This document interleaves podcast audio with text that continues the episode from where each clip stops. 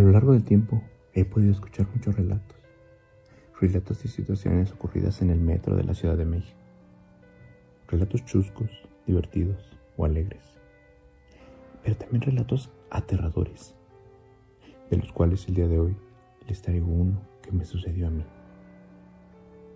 Buenas noches, mi nombre es Adriana y quiero compartirles una experiencia que me ocurrió dentro de la tan popular limusina naranja como le decimos en la Ciudad de México, al metro.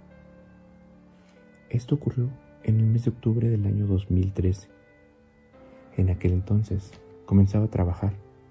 Se trataba de mi primer empleo formal después de terminar mi carrera universitaria. Este estaba a unas cuantas cuadras del Metro Polanco. En dicho lugar llevaba trabajando alrededor de año. Pero esos días, por primera vez, me tocó participar en el inventario que se llevaba a cabo en la empresa. Estos eran tres días, los cuales se marcaba una pauta por la salida tarde, siempre alrededor de las 12 de la noche, por lo que teníamos que correr para alcanzar el último convoy, el último metro de la Ciudad de México. Pero no lo hacía no lo hacía con compañía. Otra compañera también y yo nos acompañábamos en aquel viaje nocturno dentro del metro. Sin embargo, debido a un tema de salud, el último día de inventario no acudió a elaborar mi compañera. Pero, a diferencia de los dos días anteriores, este último salimos apenas pasadas las 11 de la noche, por lo que no tuve que correr, ya que sin duda alcanzaría a abordar el metro sin ningún problema. Fue así como me dirigí a la estación de Metro Polanco, con dirección hacia Tacuaya, donde haría el transborde para la línea 1, la línea rosa, donde al llegar a aquel largo y solitario andén me pude dar cuenta que este estaba vacío. Apenas si se podía ver a dos jóvenes, los cuales, por haber su edad, esos no parecían ser mayores de 17 o tal vez 18 años. Y parecía que estos venían de un partido de fútbol. Esto únicamente a juzgar por su ropa pero nadie más estaba en aquel lugar. Pasaron algunos minutos y llegaron algunas personas más, pero las cuales no se mantuvieron cerca de ahí, se distribuyeron a lo largo de aquel andén. A la distancia, de entre el túnel, se pudo escuchar ese característico sonido del metro, esa bocina al entrar a la estación, el cual detuvo su marcha de forma habitual, justo enfrente de mí Pude verlo pasar. Se detuvo y una puerta se abrió, en la cual entré.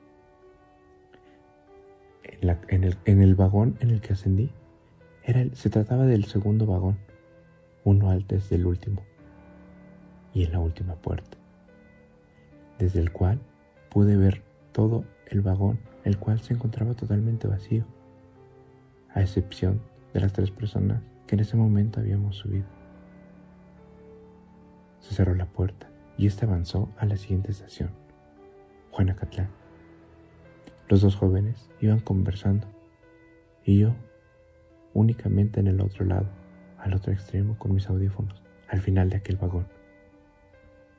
De repente, y como es muy común, se apagaron las luces a la mitad de aquel túnel.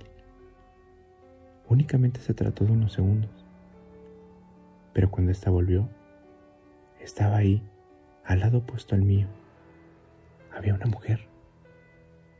Una mujer que puedo jurarles que no estaba ahí. Era una mujer sonriente. Recuerdo su mirada, unos ojos inexpresivos, pero mirando claramente en mi dirección. No supe qué hacer, me quedé congelada. Únicamente volteé a ver a los dos chicos y tenían la misma cara de miedo igual a la mía, supongo. Esa mirada, esa mirada me marcó y solo, no supe qué hacer, solamente miré el piso.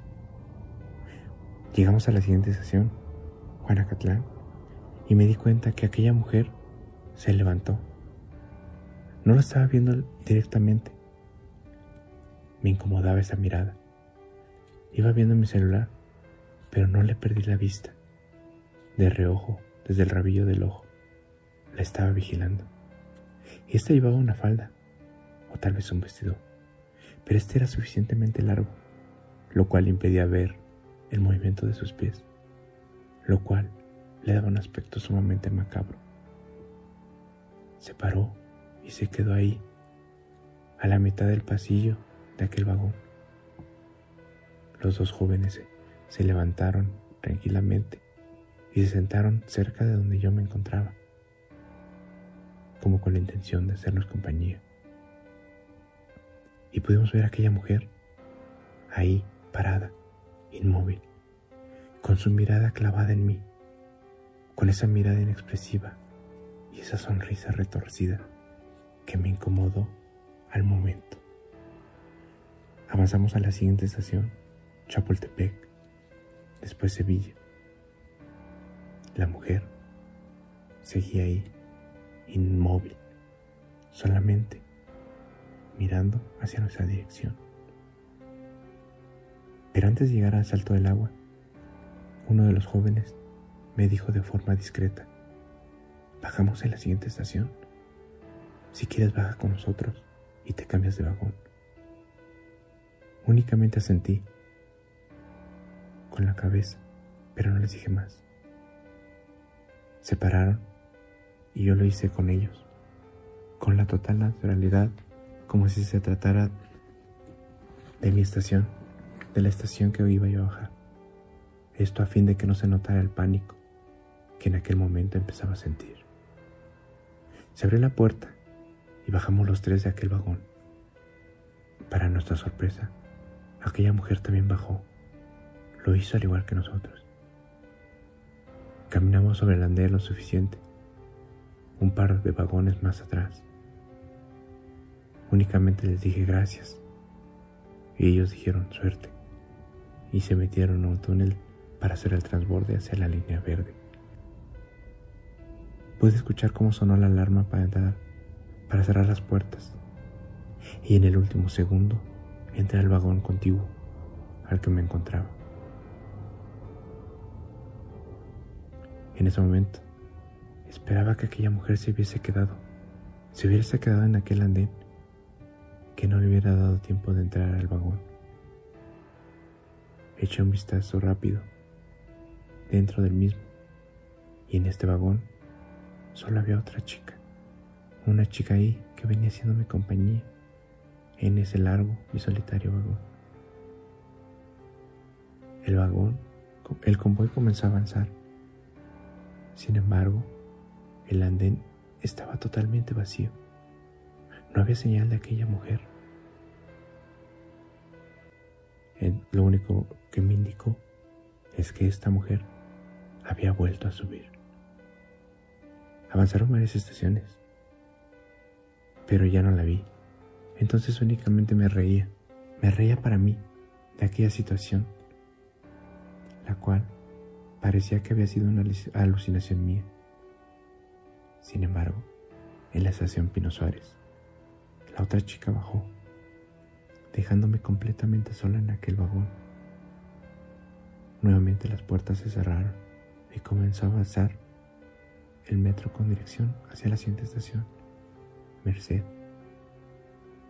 De repente, por el rabillo de mi ojo, pude notar que en el otro vagón, parada justo en la ventana donde se dividen estos, estaba ahí, estaba ahí aquella mujer, aquella mujer de esa horrible sonrisa y esa mirada fija en mí, esa mirada inexpresiva que me hiela la sangre solo con recordar.